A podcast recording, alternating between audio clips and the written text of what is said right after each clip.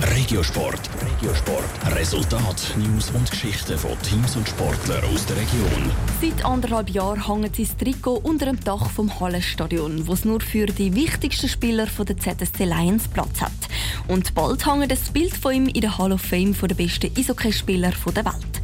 Der Matthias Seger hat der Vivian Sasso erzählt, wie es sich so viel so eine besondere Auszeichnung überzukommen. Er ist eine absolute Legende in der Geschichte der ZSC Lions, wo seine Karriere vor knapp zwei Jahren beendet hat.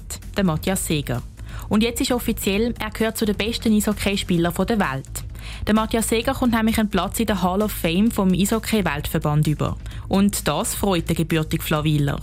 Wenn man sieht, was da für riesige Spieler in der Hall of Fame sind und man wird aufgenommen, ist das schon eine riesige Ehre und hat mich selber auch ein überrascht, dass ich dort einen Platz finde. Ja, das habe ich nicht wirklich gedacht.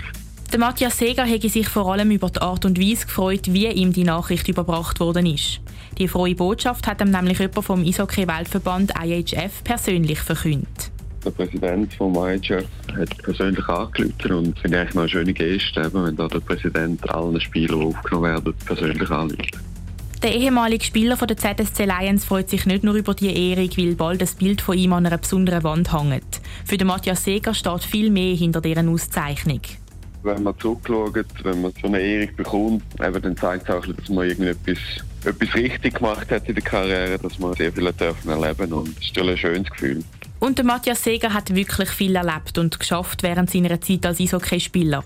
Als Verteidiger bei den ZSC Lions hat er sechsmal den Schweizer Meistertitel mit seinem Team gefeiert. Und auch vor internationalem Eis hat der 42-Jährige keinen Halt gemacht. An ganzen 16 Weltmeisterschaften hat er in der Schweizer Nazi mitgespielt. Die WM 2013 sei eines der Highlights in seiner Karriere gewesen, auch wenn der Matthias Seger heute mit gemischten Gefühlen auf das Spiel zurückschaut.